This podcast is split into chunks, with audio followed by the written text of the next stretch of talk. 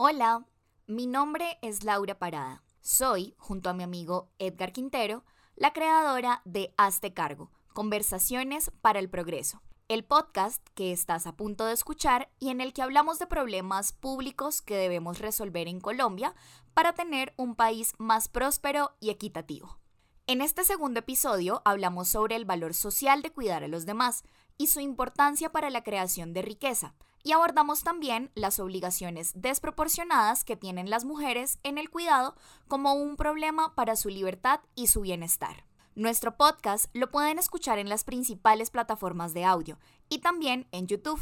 Si les gusta este episodio, compártanlo en sus redes sociales o recomienden nuestro contenido a sus personas más cercanas. Nos ayudarían muchísimo para crecer.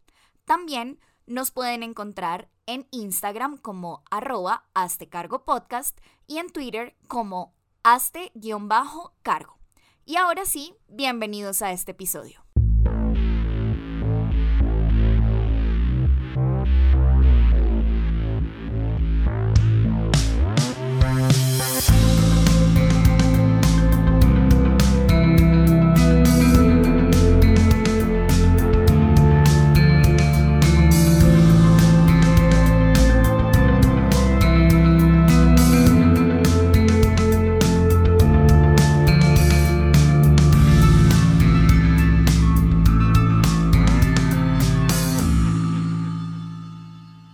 Si tenemos una idea colectiva acerca del cuidado y vemos con malos ojos, tenemos como cierto reproche social al hecho de como tercerizar el cuidado. Y, y tengo, y, tengo dos ejemplos, se me vienen dos ejemplos a la cabeza. Y es como la señora que deja a sus hijos con la vecina. Ajá. Y los hermanos que deciden, cuando sus padres están viejos, llevarlos a un asilo, ¿no? Contratar un servicio de, mm, una casa de retiro, ¿sí? Entonces, el, primero, la de la señora de los hijos con la vecina, pues es una solución comunitaria al, problema de los servicios del cuidado. Y la otra, la del asilo, es una, mm, es una solución de mercado, es una transferencia económica, que como vamos a ver, luego lo vamos a discutir, está como planteado en esta distribución de lo de los servicios Em, de cuidado. Pero entonces vuelvo a mi idea de que los colombianos esto lo vemos como que no es lo ideal, como que se aleja un poco como de esta, de que nos debemos hacer cargo de nuestros familiares. Ok. Y a mí, y a mí ese sentimiento, como esa, como esa intuición moral de, de como, sí, como muy instintiva de un colombiano del común, a mí me parece buena. Me parece buena porque indica que, que hay como un sentimiento robusto de que uno tiene responsabilidad por, por el nuestro y que, y que un acuerdo, una transferencia económica, sí son soluciones, pero que no son como, como, como ideales. pero claro, esto tiene, esto tiene un reverso que es muy problemático y que es el que vamos a, a, a tocar acá, y es que esa responsabilidad y ese deber tiene unas cargas prácticas y unas cargas emocionales que sobre todo están en cabeza de las mujeres. Total, sí. Y eso, es, y eso es un problema. ¿Por qué es un problema, Lau? Antes de decir por qué es un problema, sabes, yo no sé si del todo digamos hacer la afirmación de que en Colombia nos parece que está mal como esta tercerización porque mm, cada vez más siento que es un hecho que quizás se necesita. No, quizás no se toma la decisión por, digamos, como con el mayor gusto posible, pero sí es un hecho. Y lo digo, digamos, em, está como ciudadanía más cercana a mí o pues las personas como más cercanas a mi entorno, para decirlo de una manera más clara y se me enredó la lengua. Sabes que yo siento que si hay un montón de tercerización y lo veo muchísimo también en mi crianza y yo no sé hasta qué punto mis papás pensaron que eso estuviera mal o que mm, o que en efecto fuera lo que ellos no querían. No lo sé, pero digamos también lo noto en otras familias cercanas en las que en efecto han determinado llevar a los, a los abuelos a hogares de cuidado. Sí, sí, sí. Mm, que además de eso, por ejemplo, todas las mamás solteras que conozco en mi entorno están obligadas a realizar esta tercerización. Y es como que muchas veces en, en, en nuestro contexto y en nuestro entorno, quizás ni siquiera nos ponemos a pensar por un momento el juicio de si esto está bien o está mal, sino que simplemente como la vida va andando, todos tienen responsabilidades, todos tienen cosas por hacer, pues es, es la opción. O sea, sin llegar a categorizarlo como es que es algo bueno o es que es algo malo, es que es lo que toca, quizás, no, muchas veces. Y yo, y yo no me pongo en la posición de que hacerlo está mal, sino mi, mi punto es que creo que a diferencia de otras sociedades, y seguramente también será por razones simplemente materiales, porque allá tienen cómo pagarlo y tienen la infraestructura para hacerlo, y acá no, puede ser. Pero creo que, como tú dices, la vida es así y, y a veces, y, y, y, para nada las personas como son malas por hacerlo, para nada, pero creo que sí, entre, entre llevar a mis padres viejos a un asilo y tenerlos en, en, la casa, creo que para los colombianos intuitivamente, eh, la segunda opción, la de tenerlos en la casa y hacerse como responsables de ellos, creo que está como más en nuestro, en nuestro, en nuestro ADN cultural, por decirlo, por decirlo. Ay, pues ojalá. Sí. Realmente sí, o sea, ojalá y creo que se conecta muchísimo con, con todas las reflexiones y los análisis que quizás hoy pensábamos para, pensamos para esta conversación. Y creo que esto precisamente nos permite pasar a lo que ya tú ahorita mencionabas, independientemente de que esté tercerizado o no las labores de cuidado, creo que es un hecho el que el gran porcentaje que se encarga de estas labores de cuidado son las mujeres. Claro. Y es ahí donde precisamente, eh, que es, es la razón precisamente que a nosotros, eh, desde este cargo, nos lleva a hablar de economía del cuidado. Sí. ¿Por qué? Porque precisamente de alguna manera siempre se ha interpretado por nuestra misma cultura, por nuestra sociedad, el hecho de que pues bueno, desde algunas posiciones, la mujer por cuestiones biológicas, según es la más idónea para cuidar, es la que tiene el instinto materno, es eh, a la que además va a cuidar mejor a la gente. Y por otra parte, además de este eh, argumento de carácter biológico, pues también está el argumento más de carácter cultural y social, y es respecto de que sin siquiera cuestionarnos, nos fue delegado el, la labor eminente del cuidado en las mujeres, mucho más allá de la esfera de la maternidad, sino también respecto de las labores de cuidado en la casa, respecto de que son entonces también quienes más estudian profesiones como la enfermería, como la pedagogía infantil, como mm, todo lo que tenga que ver con terapias. Entonces, eh, tanto para niños como para viejos, son lugares que predominantemente ocupan la mujer. Y creo que para este punto eh, es importante decir, si bien nosotros observamos un problema en este desequilibrio de la repartición de las labores de cuidado, por lo menos para esta conversación se encuentra agotado y no va a ser cuestión de discusión el definir si es que eh, a las mujeres se nos ha delegado el cuidado o se entiende más propio el cuidado como algo de las mujeres por eh, cuestiones biológicas.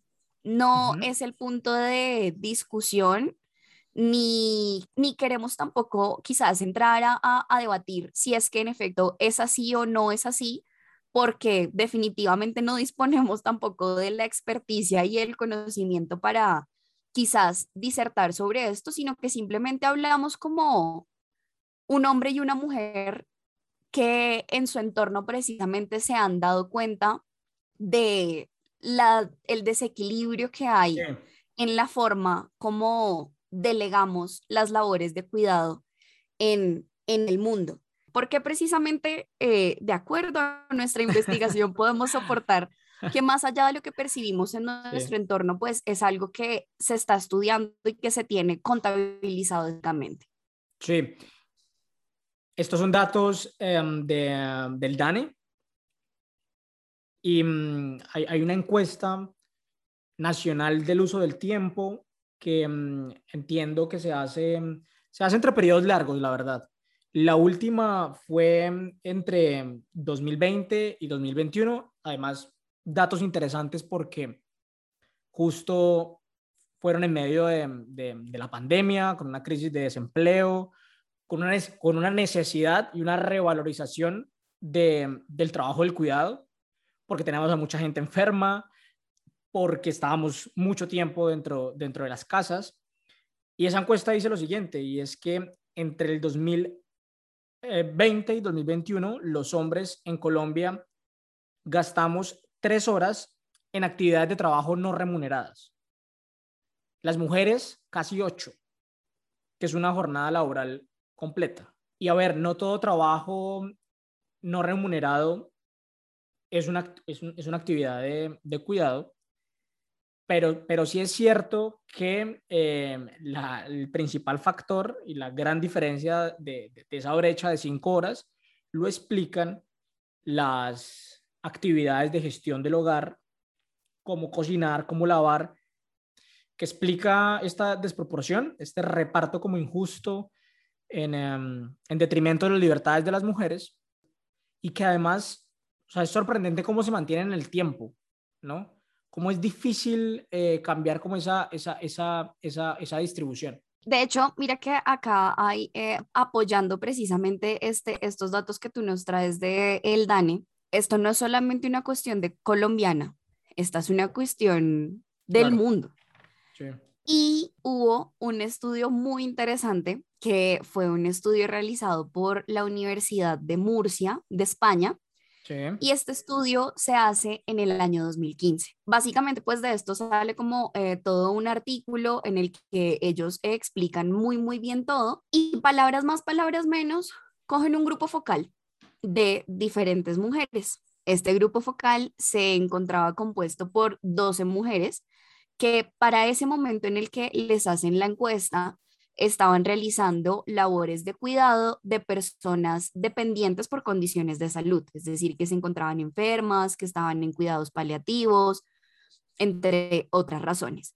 De estas 12 mujeres que se seleccionan en el grupo focal como para hacer las, las entrevistas, 11 de ellas se encontraban casadas y también tenían hijos o hijas. Entonces, resulta que en la entrevista, pues la, primera cuestión que abordan los investigadores es preguntarles a las mujeres, precisamente ellas, cómo perciben su labor de cuidado. Y de alguna manera tratan de indagar como, bueno, usted cómo terminó siendo la cuidadora de determinada persona. Y se dan cuenta entonces que ellos, o sea, en el común denominador de las respuestas de las mujeres entrevistadas es que, uno, ellas concebían eh, ese rol de cuidado como algo natural, que además de eso le hallaban de alguna manera una obligación moral eh, de, de, como de, no, es que es mi deber cuidar a mi familia. Y eh, muchas a mí me llamó la atención que usaban expresiones como es que si no era yo, ¿quién más lo iba a cuidar? O sea, casi como si de verdad eh, eh, ellas de alguna manera se autoimponen esto como, es que si no soy yo, ¿quién más? Y otra de las expresiones que utilizaban, que me llamó la atención, es que esta persona que se encontraba pues en, en un deficiente estado de salud, ellas decían, es que no va a estar igual de cuidado si no es con una mujer. Entonces, ellas mismas empezaban a dar este tipo de respuestas en las que eh, de verdad uno se termina dando cuenta de que su rol de cuidadoras fue una cuestión casi que autoimpuesta por, por ellas mismas, que también obvio pudo haber muchas presiones por parte de su familia y demás, no lo sabemos, pero por lo menos la forma como ellos lo expresan y como ellas toman ese lugar, sí es como, es que ni modo, era, era la única. Da Mm. tanto así que en la misma entrevista eh, ellas empiezan a indagar por el estado de salud de ellas y se terminan dando cuenta de que estas mismas mujeres que eran las cuidadoras terminan estando incluso a veces más enfermas que las mismas personas que ellas cuidan, porque además de tener que ejecutar todas las labores de cuidado propias de la persona que las necesita, ellas tienen que seguir con su vida. Ellas siguen teniendo un matrimonio, ellas siguen teniendo hijos, siguen teniendo cuentas por pagar. Entonces, todo ese nivel de estrés y que además de eso las labores de cuidado no es como uno laboral tan tranqui en el que tú dices, no, de 8 a 5 estoy y me voy. Porque ¿qué pasa si una de estas personas, yo qué sé, necesita ir al baño, necesita cambiarse? Cualquier necesidad del, cuida, del que está siendo cuidado va a, a implicar que el otro preste de sí mismo y de su tiempo. Claro, claro. No, no, no es solo ejecutar una tarea, es, Exacto. es una O relación sea, es casi con todo lo... disponibilidad 24/7, ajá, y exacto, siempre va a haber alguien que al final igual se va a ver beneficiado. Y oh sorpresa, se terminan dando cuenta que en su entorno familiar y en sus árboles genealógicos, por lo menos todas tenían otros dos familiares que también estaban en la capacidad de cuidar a esos seres queridos que se encontraban enfermos. Sí. Y no lo hacían. Y no lo hacían, exactamente. Y además de eso, fíjate cómo, las, cómo ellas interpretaban, como no es que si no soy yo, ¿quién más? Sí. Y al final los investigadores les muestran como, señora, en su familia usted no es la única, tiene otros hermanos, digamos, son incluso también personas que podrían llegar a colaborar económicamente. El caso es que los investigadores terminan concluyendo que el rol de cuidado que ellas asumieron en realidad llegó a sus vidas o como una imposición social o como una autoimposición en la que casi que de taquito quedaron excluidas todas las otras posibilidades de cuidado y la carga termina siendo relegada en una única persona, que es esta mujer. Claro, pero mira, tú decías al principio y hablas de autoimposición, de una mujer que siente el deber de cuidado para con, sus, para con su núcleo familiar. Eso en ningún, en, en- en ningún sentido puede ser un defecto. Que alguien, que, que, que una persona se autoimponga esa responsabilidad, a mí me parece virtuoso, me parece que está bien, me parece lo correcto. El problema es que los hombres no sintamos la misma responsabilidad. Esa necesidad y esa responsabilidad, sí, Claro, total. Diga- digamos, antes hay uno, de alguna manera, sí termina viendo como, oiga, pues, pues imagínate también qué sería del enfermo donde no existiera esa persona que dijera, es que si no lo hago yo, ¿quién más lo va a hacer? sí, O sea, lo dejamos morir prácticamente. sí. Entonces, en esa medida uno dice, qué dicha, pero lo que a mí más me, me- me parece resaltar de la investigación es cómo al final en el estudio de los árboles genealógicos de estas mujeres se daban cuenta de que no eran las únicas y porque entonces todos los miembros de la familia no hacían ese mismo análisis de, hey, no, es que nuestro familiar los necesita, miremos a ver cómo nos dividimos, miremos a ver qué hacemos, pero al final, cuidado, el cuidado termina siendo una tarea de todos como seres humanos, sí. que puede que a algunos se les facilite más y a otros menos, porque pues también es cierto que no todos tenemos vocación de cuidadores, sí. pero al final la, la, el gran cierre de, de esto, y creo que es con lo que a mí me, me encantaría como poner súper sobre la mesa, es el cuidado es una tarea de todos, independientemente de que seamos hombres o mujeres, como seres humanos a lo largo de nuestras vidas. En, dependiendo de la etapa que estemos pasando, vamos a ser más o menos dependientes, pero todos alguna vez en nuestra vida fuimos dependientes. Sí, sí, sí. Literalmente necesitábamos de los otros para vivir. Y Oye. después es casi como si se nos olvidara.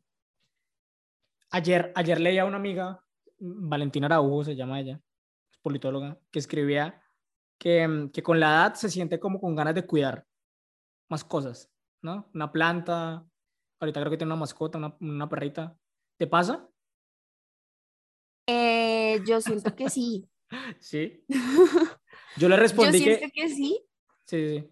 Y mira que es bien chistoso porque en mi vida a mí sí me tocó asumir un rol de cuidadora que no me correspondía, en el sentido de que mis, mis papás, ellos se separan cuando yo era bien niña.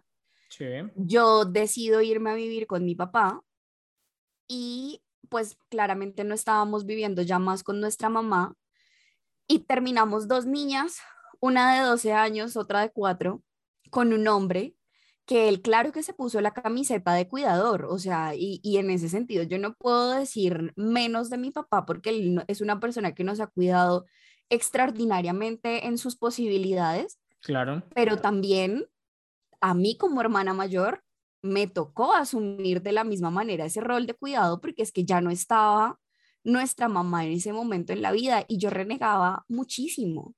Lo odiaba. Hoy ya con 25 años, igual seguimos siendo los mismos tres, ya mi hermana está mucho más grande, ya todo, pero fíjate que en efecto ah, con el paso de los años ha surgido una preocupación mucho más genuina, no solamente por mi hermana, sino también por ser una mejor cuidadora de mis perros. O sea, ya son cosas en las que de verdad uno se preocupa como, oye, Steph, o sea, tienes hoy para llevar almuerzo. O sea, como que a uno de verdad le va aflorando esta, esto de que quienes están a tu alrededor y dependen de ti estén bien. y, y, eso es lindo. Y uno, y uno empieza con ganas de, mm, de cuidar matas y cuidar perros y luego de cuidar cosas más complicadas. Sí, total, pero pues, o sea, digamos, a mí eso me, me, me, aterra en el punto de que mm, yo sí noto que con los bebés como que me aflora esa vaina así como de, ay, cosita linda, que necesitas, lo que quieras, mm, pero también es como, ay, no, Dios, eh, instinto materno, no es el momento, Pero... Oye, quería volver como mm, a la pregunta de por qué es un problema como esta distribución desigual entre hombres y mujeres de las tareas del cuidado. Y es que este debate es sobre todo em, relacionado con la libertad de las mujeres, ¿no? Sí. Porque esta, esta, esta distribución desigual lo que implica es que mm, las mujeres tienen menos tiempo para realizar sus proyectos de vida o, las otras partes de, su proyecto de vida, porque por supuesto que cuidar de la familia y cuidar de los hijos hace parte del... es, una, eh, tal vez la parte más importante pero, de la vida, pero, pero hay, otras, hay, otras partes ¿no? de, del proyecto de vida de una mujer que, que, que pierde como Em, calidad de tiempo para hacerlo. Porque además, y vuelvo a esta, a esta encuesta, es increíble ver cómo estos datos que te decía, que las mujeres pasan ocho horas en, tareas del cuidado y los hombres tres, cuando uno va a ver las, las horas que pasan estudiando como, como en actividades personales, en realidad son bastante parecidas. O sea, las mujeres no dejan de estudiar y no dejan de hacer sus otros proyectos em, por las horas, por la cantidad de horas que pasan em, cuidando. Pero, Total. pero claro, uno se pregunta, ¿y cómo, cómo, debe ser como la calidad de, de, de, ese estudio o como, como la energía que uno tiene después de haber cuidado niños y después de haber trabajado? Em, claro, hay una diferencia. Estás mamado. Claro, hay una diferencia y que, y, que se va, y que se va, em, va a ver reflejado seguramente en, en, el desempeño luego de, de, eso que estás aprendiendo. Una vez precisamente como leyendo de todos estos temas, me encontré con que hacia los años 60 salió un libro que se llamaba eh, La Supermujer. Entonces era así como Superwoman. Y en este libro eh, es una feminista, no tengo realmente en este momento el dato puntualmente de quién es, pero con lo que mencionaste sí me, me hiciste full acordar de ella. Y es que es un libro en el que se hace una crítica muy fuerte justamente a lo que tú dices, de que lo que pasa es que está la pelea porque haya un mayor equilibrio respecto de todas estas cosas de cuidado. Pero en el momento en el que eh, quizás en, desde el feminismo las primeras batallas no se dieron en torno a esto, en torno a estos temas, sino en torno a nuestra capacidad para ganar espacio y actividad en otros lugares, como es por ejemplo los lugares académicos, el ser la grande jefe pues de la CEO de una empresa en Nueva York o en el sistema financiero, en lugares donde no nos eran tan comunes y al final las luchas del feminismo nos han permitido ingresar a todos estos lugares, pero todas las cargas de cuidado y todas las cargas que de alguna manera se nos impusieron desde ese rol de cuidadora materna, abnegada y entregada a todos los que aman, que nos terminamos convirtiendo en una super mujer que, como tú dices, es que yo por cuidar no dejo de estudiar, no dejo de tener vida social, no dejo de trabajar, sino que por el contrario tengo que ver cómo rayos y centellas me las arreglo para funcionar en todo y al final esta super mujer termina quemada. Y la gran crítica del libro era esa, como yo entiendo que todas queremos ser super mujeres, pero hasta qué punto por ser super mujeres nos terminamos quemando, al final siempre va a haber algo que, que tienes que sacrificar. Y esto nos pasa con todo, o sea, no, no es ni siquiera cuestión de uno ser un cuidador. Al final, en nuestra organización del tiempo siempre va a haber algo que tenemos que sacrificar. Claro. Bien sea o eliges descansar más y tener más tiempo de ocio o estudiar más. El, el tiempo precisamente en este entorno que es tan limitado, pues vamos a tener que elegir, pero quizás lo que nos ha permitido todos estos análisis es llegar a este punto de decir, hey, no, si hay un problema con esa distribución, porque pues al final, ¿de qué nos sirve tener mujeres y seres humanos explotados que tampoco tienen la capacidad ni de dar lo mejor para sí mismos, o sea, ni de dar lo que son ellos en su mejor versión para los otros, pero tampoco para sí mismos? Y por lo menos yo soy fiel creyente de que uno solamente le puede dar a los demás cosas buenas cuando tú en tu individualidad eh, estás bien. Y por esa razón, sí o sí, tenemos que empezar a abordarlo, no solamente desde la reflexión individual, sino desde la planeación de gobierno, la planeación económica, la planeación de políticas públicas, porque el cuidarnos los unos a los otros es lo que al final nos va a contribuir a crecer como sociedad. Si el empleador se diera cuenta de que el momento en el que su empleado le pide permiso para ir a atender una emergencia de su hijo o el simple hecho de que tengamos, por ejemplo, horarios laborales un poco más cortos que nos permite llegar a nuestra casa y ayudarle a nuestros hijos con las tareas, con el simple hecho de pasar tiempo con ellos.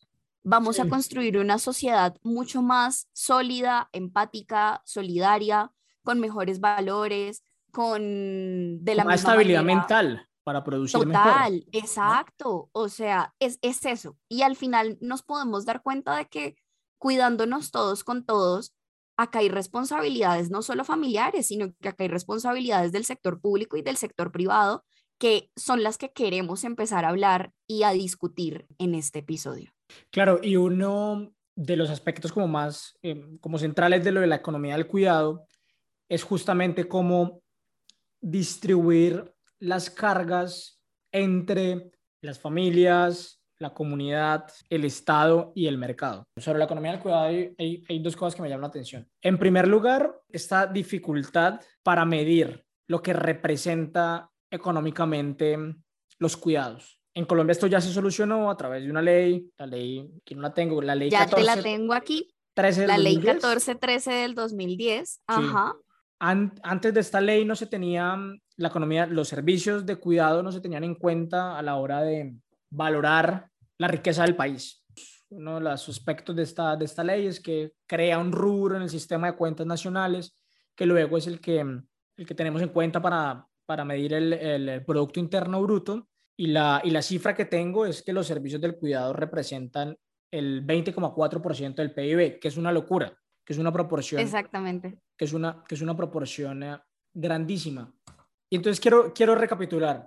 Eh, tenemos unos servicios del cuidado que estimaciones del, del DANE calculan que representan el 20% del PIB, es decir, que para la riqueza nacional es muy importante estos servicios, pero la, el, el aporte de esta riqueza está soportado en una distribución desigual de, de, las tareas del cuidado y entonces hay que redistribuir. Pero yo tengo una, una inquietud a la hora como de pensar en, en, en el diseño de políticas públicas y en las diferentes alternativas que tenemos para, para solucionar esto. Y es la siguiente, ¿cuál es el, cuál es el objetivo de, de, de hacerlo? Si tú me dices que, que el objetivo es ampliar la libertad de las mujeres, como subsidiar unos servicios que son buenos para la sociedad, como alimentar bien a los niños, acompañarlos en sus momentos de recreación, eh, está bien y me parece, me parece, me parece ideal. Me parece que, es, que hacia allá debemos marchar. Pero si las políticas de cuidado están formulados con la idea de que tengamos, y voy a hacer una caricatura, jardines infantiles pagados con impuestos de todos, para que las mujeres pasen más tiempo en sus oficinas, más, más tiempo en sus puestos de trabajo, es decir, que estén más separadas de sus familias y también los hombres, ¿no? Es decir, si hacemos políticas de cuidado en función del mercado, sol, solamente del mercado y del trabajo y el, y el capital, aquí otra vez voy a sonar como, como un marxista, me gusta cuando, cuando suena así, pues ahí no me parece tan, tan, tan interesante. Tienes toda la razón. Y por eso del gran estudio general que nosotros podemos realizar de estos debates que se han generado en torno a lo que debe ser la economía del cuidado, qué valores tiene que tener, por qué es importante redistribuirla, tristemente se ha ido todo al lado o la gran mayoría de propuestas se han ido eh, desde una visión supremamente de mercado, de economía, de que literalmente si, si cedemos a esto, el capitalismo nos ganó. O sea, literalmente nos, nos fuimos partes del sistema y nos retiramos de nuestras familias hmm. y, y, siento yo que sería una mm, lucha incoherente y perdida, porque claro. al final, ¿cuál libertad? No estarías sí. recobrando ninguna libertad, estarías siendo tres veces más esclavo del sistema y, y, un sistema que aparte no te permite conocer a los tuyos, ni que los tuyos te conozcan porque todo entonces va a funcionar en torno a economía, economía, economía. ¿Y qué pasa? Que es importante traer el, el, el, debate económico, entendiendo que cuando hablamos de economía del cuidado no es solamente estas labores del mantenimiento de la casa, del cuidado de los hijos, sino que, por ejemplo, también encontraba hechos como que la mayor parte de personas que, digamos, se contratan particularmente para que eh, cuiden a otros en las casas, bien sean niños o adultos mayores, la mayoría no tienen, por ejemplo, ningún tipo de estudio. Y por el hecho de que no tienen ningún tipo de formación profesional, entonces básicamente la gente eh, les paga como se le da la gana y estas personas empiezan a carecer, por ejemplo, de todos los beneficios que a uno le brinda un sistema laboral y de seguridad social, porque al final pues la persona está trabajando, pero su trabajo no se le reconoce. Y ahí es cuando es importante que digamos, ok, sí, la visión económica cobra mucho sentido.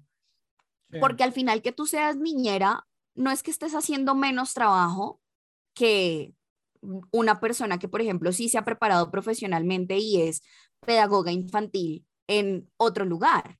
Al final, las dos personas necesitan tener salud, pensión, ARL y demás garantías para que, digamos, en nuestra sociedad pueda tener calidad de vida. Pero, ¿sabes? Siento que de hecho no todo se ha ido hacia, hacia el trabajo, ¿sabes? Y en Colombia, mm, de hecho... Oye, desde... oye, pero, pero yo, yo sé que vas a pasar como, como, como algunos ejemplos concretos, pero sí. déjame hacer una reflexión final sobre, sobre...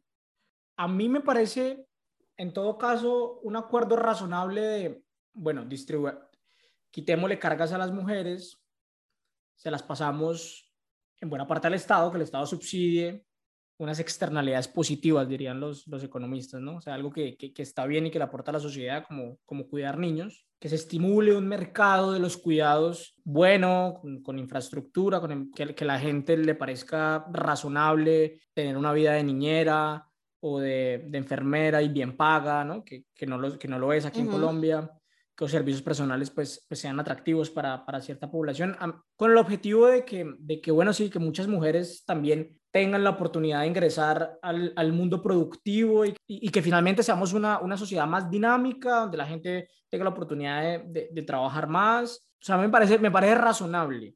Lo que no, lo que no me parece, lo que, lo que me parece como, como, como insensato es que todo se haga en función y pensando que el modelo de vida correcto es, es ser CEO de una gran compañía o tener la maestría o pasarse yo no sé cuántas horas levantando un emprendimiento, que eso sea como, como socialmente más valorado que coño, que, que sacarle tiempo a tu familia para cuidarla y que tengamos las posibilidades materiales para hacerlo ahí sí me parece una trampa. Sí, lo que te digo es para terminar realmente uno siendo más esclavo del sistema.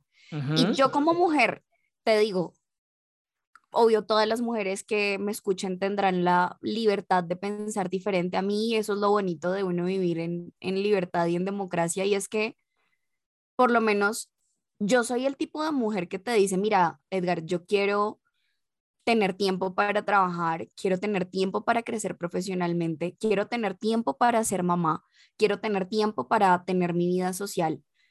Pero cuando yo te digo que quiero tener tiempo para todo esto, en realidad no no quisiera primero que me pusieran a elegir o lo uno o lo otro. Porque como como ser humano mi vida se desarrolla en muchas esferas. Yo no soy solo trabajo, pero tampoco soy solo familia. Pero sí entonces diría, lo que yo quiero cuando te digo que quiero todo esto es, caray, yo quiero ser una mamá presente, pero que al mismo tiempo, mientras que yo esté con mis hijos, pueda tener la tranquilidad de que hay otros negocios que se me siguen moviendo o en mi empresa las cosas pueden seguir pasando y de la misma manera puedo confiar en otras personas que igual sé que van a seguir llevando estas labores adelante. Y mientras tanto yo no tengo por qué mortificarme ni sentirme mal por preferir recoger a mis chinitos del colegio y pasar tiempo con ellos, porque es que al final, o sea, definitivamente, si bien es cierto que no a todos se nos dan las labores del cuidado, qué rico sería el momento en el que uno pudiera decidir una maternidad desde la que uno realmente dice, yo quiero vivir a plenitud esta maternidad. Y vivir a la plenitud no significa vivirla sola, porque uno necesita ayuda de su pareja, de la familia, de ese círculo de apoyo cercano que tú tienes, pero sí que entonces como mujer no te veas obligada a decidir y a decir como o eres buena mamá o eres buena trabajadora, pero las dos no se puede. ¿Por qué? Yo sueño con un mundo y con unas políticas públicas que se dirijan a conciliar todas estas esferas de la vida humana que tenemos, que no nos obliguen de alguna manera a, elegir y que tampoco ninguna se termine endiosando, como, ay no, es que ser CEO de la mejor empresa de Nueva York, mejor dicho, va a ser súper top, sí, pero ¿de qué te sirve a ti tener una súper empresa CEO cuando ni siquiera tienes tiempo para tomarte un café en la mañana y sacar al perro. Porque lo primero en lo que tú te levantas es pensando en hay que arreglar nómina, tenemos problema con tales proveedores. Sí, eso también hace parte del corre-corre de la vida diaria, pero entre más pasan los días y más vieja me hago, valoro cada vez más esos espacios de pausa, de vivir el momento presente, de poderme tomar un café con calma y hoy es sacar a mis perros, pero probablemente mañana va a ser poder alistar a mis hijos tranquilo. Claro, sí, sí, sí, tienes toda la razón. Y, ahí, hacia ese, y hacia ese lugar, es que siento que las políticas públicas se deberían elegir y por esa razón personas como Edgar y yo deberíamos estar pensando la agenda legislativa de este país y no solo en función del mercado. Oye, Pero ibas a hablar de políticas públicas ejemplares o, cosas que se han hecho bien. Pues tristemente son cosas que se han hecho bien, pero que se quedan en la intención, porque no se han logrado materializar.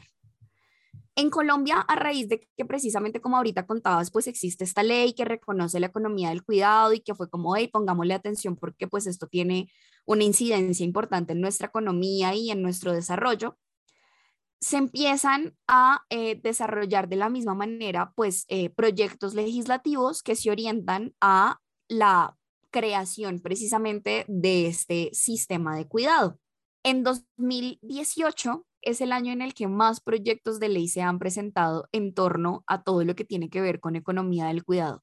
Pero absolutamente todos los proyectos de ley que se presentaron en 2018 fueron archivados. Es decir, no terminó naciendo ninguna ley de esto. Pero mira esto tan interesante. Había un proyecto de ley que se llamaba por el cual se determinan los lineamientos para la elaboración de una política pública que concilie las responsabilidades familiares con la vida laboral y se dictan otras disposiciones. Y entonces ahí uno dice, bueno, no, o sea, en nuestro Congreso hay gente que ya ha estado pensando en la familia y en que no todo es mercado. Ese era nuestro lobista, era el lobista de, de, de, Hazte Cargo, haciendo un proyecto de ley. ella, ella, y yo sé que el día de mañana le tocamos una puerta y le decimos, venga, volvemos a presentar esto, pero, y de hecho, ese mismo año, algo muy bonito que pasa a nivel internacional es que se crea el convenio 156 sobre eh, este, este convenio es creado por la Organización Internacional del Trabajo y el trabajo legislativo pues en realidad fue que se terminó ratificando, pero de hecho eh, según la Gaceta del Congreso en realidad se archivó, lo que quiere decir que probablemente nunca se ratificó este, con, este convenio internacional como parte de nuestra legislación colombiana y el convenio se llama así, sobre los trabajadores con responsabilidades familiares, precisamente para conciliar esta, esta diferencia de, bueno, o trabajas o tienes vida familiar. Después de eso, en este mismo año se presenta otro proyecto de ley en el cual eh, se llamaba, por medio del cual se otorga un subsidio a las personas encargadas de enfermos terminales y discapacitados que necesitan cuidados permanentes. Entonces, de hecho, si tú te das cuenta acá, no estamos hablando de un proyecto de ley que busque tercerizar, como crear casas de asilos, ancianatos, guarderías, sino decir, bueno, ya existe un montón de gente que cuida a enfermos terminales y a personas de la tercera edad. ¿Por qué no entonces creamos una especie de renta básica condicionada exclusivamente para estas personas? Muy buena propuesta realmente, siento yo, pero esto se terminó archivando. Después de eso se presenta otro proyecto de ley que se llamaba por el cual se fortalece la educación en cuidados paliativos. Uno de los argumentos más fuertes era que precisamente hoy quienes se encargan de cuidar a otros, bien sean niños grandes, de la edad que sean, pero que tienen enfermedades, no tienen una preparación profesional y pues los que la tienen tristemente no son bien reconocidos en el mercado laboral. Pero este proyecto también se termina archivando. y finalmente, en, en derrota. 2018, exacto. O sea, uno, uno lee el título y uno dice, oh my God, hay gente pensando en esto. Y después es no paila, se cayó en segundo debate, ni modo. Y ese año 2018 se cierra con un proyecto de ley que se llamaba por medio del cual se dictan medidas que garantizan la igualdad de derechos en el cuidado de los hijos entre hombres y mujeres. Ya acá uno dice, bueno, esto nos muestra que en efecto vamos de alguna manera evolucionando. A ver, yo también soy de las abogadas que creen que no todo se soluciona con leyes y que aparte nosotros tenemos una sobreproducción de leyes, pero también en el derecho pasa mucho que cuando las cosas no se hablan, no se legislan, no se ponen en una norma, no se reconocen. Y este es el primer paso para el reconocimiento. Ya después de eso, llega el año 2019 y me encuentro otro maravilloso proyecto en, el que uno dice, hombre, hay gente que todavía le sigue jalando a esto a pesar de que les hayan archivado todos los proyectos de ley en 2018. Hay gente optimista este en el mundo, Lau. gente como nosotros.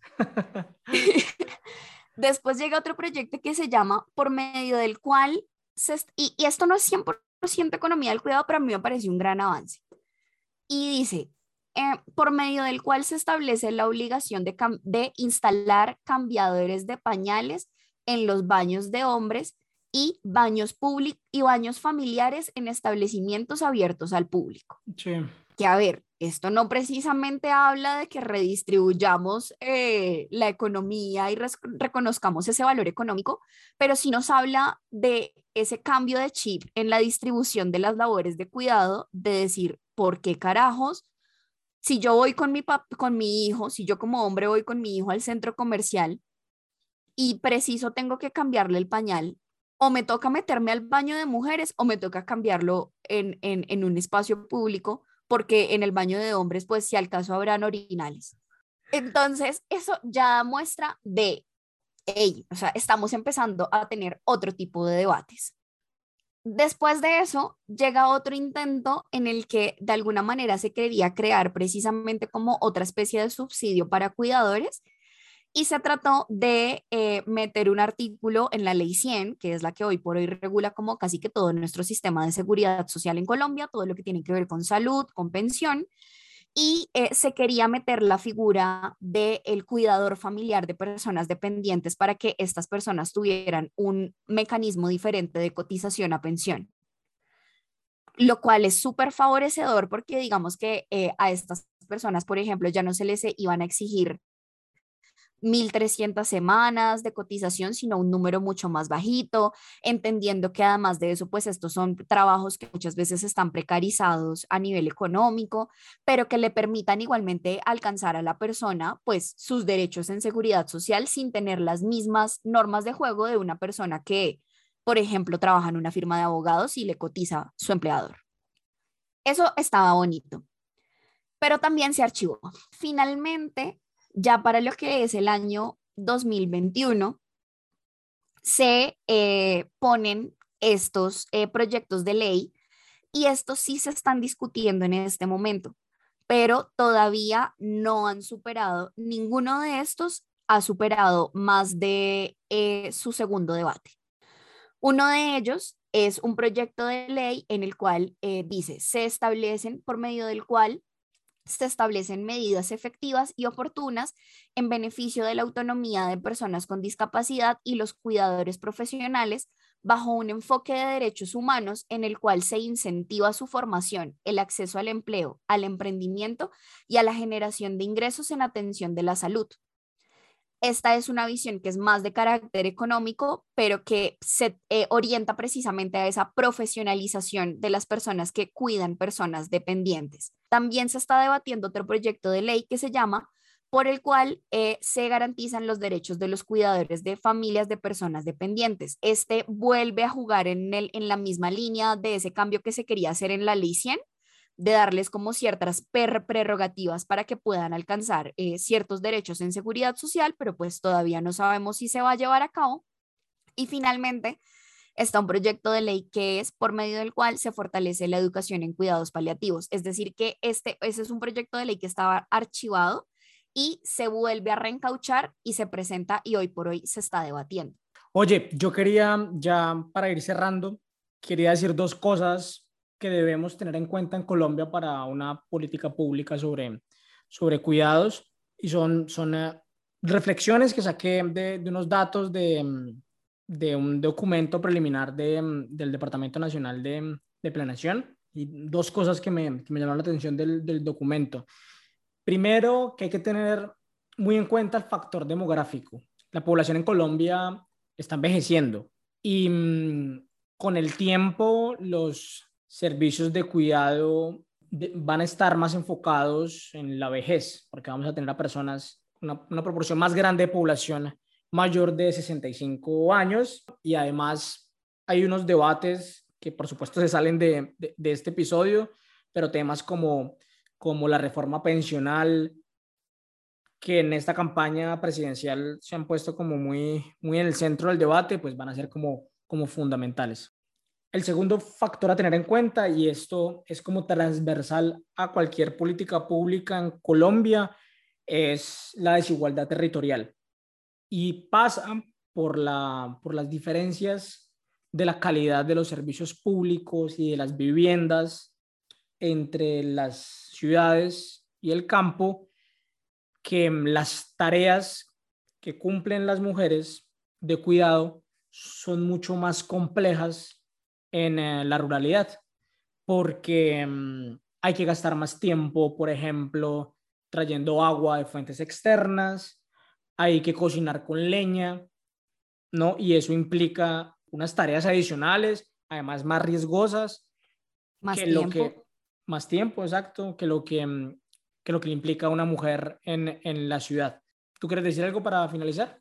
Ya, ahora sí, para cerrar, creo que me gustaría dejarles la invitación abierta a que por su cuenta estudien una teoría que mm, marcó, por lo menos desde mi punto de vista, todas las reflexiones que mencionamos en este episodio, y es invitarlos a estudiar la ética del cuidado, una teoría que fue creada por la filósofa Carol Gilligan hacia la década de los 90, y básicamente esta teoría nos dice que para hablar de los roles de cuidado, hoy por hoy tenemos que superar mucho más que los debates de género y sentar posición en que esta es una cuestión que nos compete a todos y a todas como sociedad. Así que me, gusta, me gustaría leerles una pequeña reflexión que escribí en torno a esta teoría. Desde la ética del cuidado, la vida de todas las personas están interrelacionadas. O como dijo Martin Luther King, estamos atrapados en una red ineludible de reciprocidad, ligados en el tejido único del destino. Cuando algo afecta a una persona de forma directa, afecta indirectamente a todas. Según esta teoría, todos los seres humanos somos dependientes desde que nacemos en mayor o menor medida. Somos seres sociales por naturaleza. La totalidad de nuestra vida tendremos necesidades afectivas, y actualmente esas necesidades se ven abrumadas por el capitalismo que nos hace ver como excluyente la vida laboral o profesional de la vida familiar. La sociedad te obliga injustamente a elegir. Al tiempo en el que se alaba la maternidad, ser mamá es visto como un obstáculo para tu formación profesional. La penalizan en el mercado laboral. A un hombre jamás le van a preguntar en entrevista si es que es papá o si piensa tener hijos, y tampoco si tiene a alguien que ya se los cuide. Desde la ética del cuidado, se nos plantea y se nos invita a una revolución para cuidarnos los unos a nosotros en la vida cotidiana, porque esta es una tarea sin género, sino una tarea de humanos.